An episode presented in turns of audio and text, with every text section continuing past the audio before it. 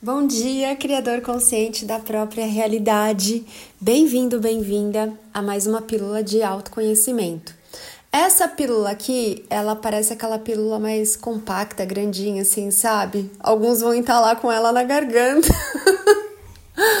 Essa pílula que eu tô trazendo hoje é um chacoalhão de Natal.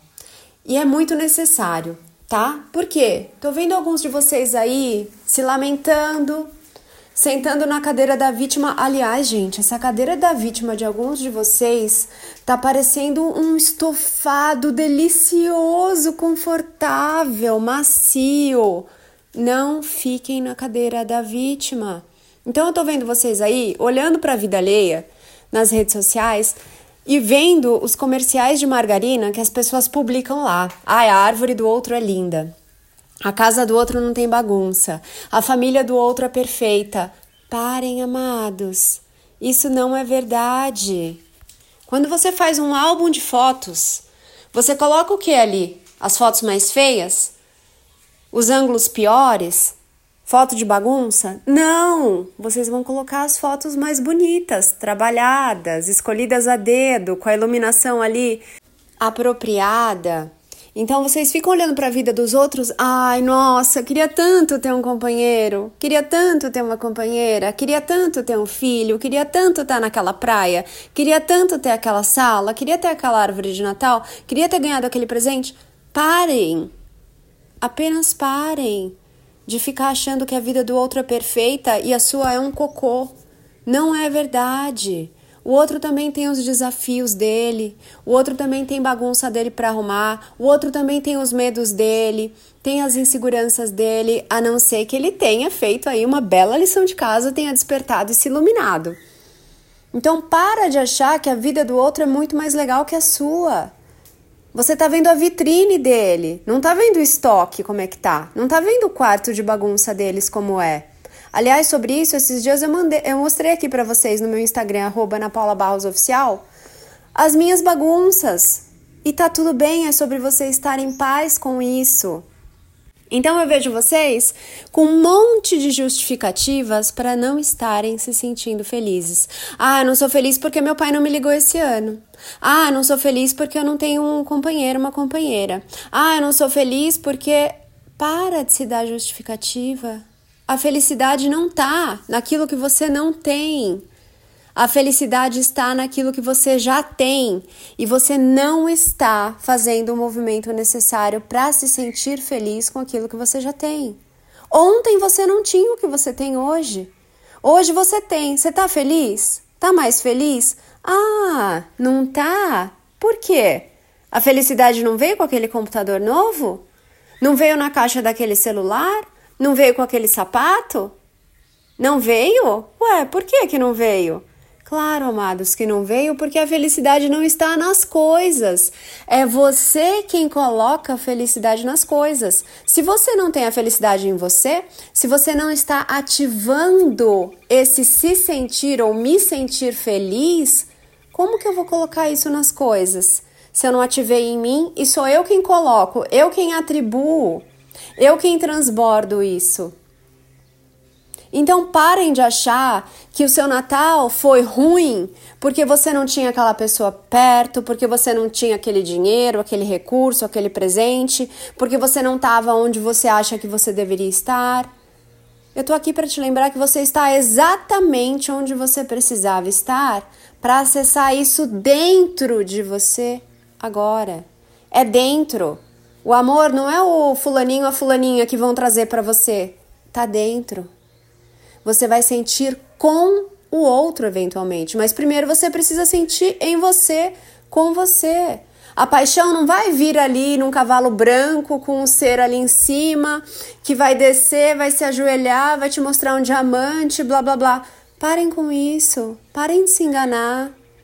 Você até pode viver uma experiência dessa, mas a felicidade não vem com o outro. Ela está em você. Enquanto você não achar isso em você, ela não é sua. Lembrem-se, ter algo não é ser algo. Se eu tenho a felicidade com alguém, aquilo não é meu. A hora que a pessoa vai embora, ela leva a minha felicidade junto. Como é que é isso? Mas se você é a felicidade, se você encontrou a felicidade em você, você vai poder ativar e sentir essa felicidade, seja tirando o lixo do banheiro, seja arrumando a sua cama, quando você pega um trânsito, quando você está numa fila, quando você está com alguém legal, quando você está tomando um café, quando você está viajando, para dentro ou para fora. Tá na hora de vocês crescerem. Parem de achar que as coisas trazem emoções e sentimentos. Elas podem até mostrar o que você está carregando em você, mas não traz nada. Um celular, amados, por exemplo, só dando um exemplo, tá? Um celular, ele é um objeto ali neutro. Ele pode te, te trazer vários tipos de emoções de acordo com o que você está carregando em você. Pode trazer alegria, pode trazer uma mensagem que você não queria receber, e aí traz uma raiva, traz uma revolta. É você quem dá a vida às coisas. É você quem dá o significado às coisas. Se você não começar a ativar isso em você e despertar para o fato que é você quem dá vida a essa realidade e a sua realidade, você vai ficar preso achando que as coisas vão te trazer aquilo que você quer sentir e elas não vão, porque elas não têm esse poder. Mas você tem esse poder. Tá em você. Se você quer se sentir triste olhando para os outros, se comparando, naquela competição, o outro tem, eu não tenho, coitado de mim, eu sou injustiçado, tá tudo bem. Você não precisa fazer isso com você, mas você pode. Você é livre para fingir que você é infeliz para fingir que você tá ali, nossa, como eu sou injustiçado pela vida. Para fingir que você não tem oportunidades, para fingir que você não pode em um segundo mudar a maneira como você se sente sobre qualquer coisa. Você pode. Você se esqueceu, porque você gosta um pouco desse jogo de sentar ali, ah, é a cadeira da vítima, né, gente?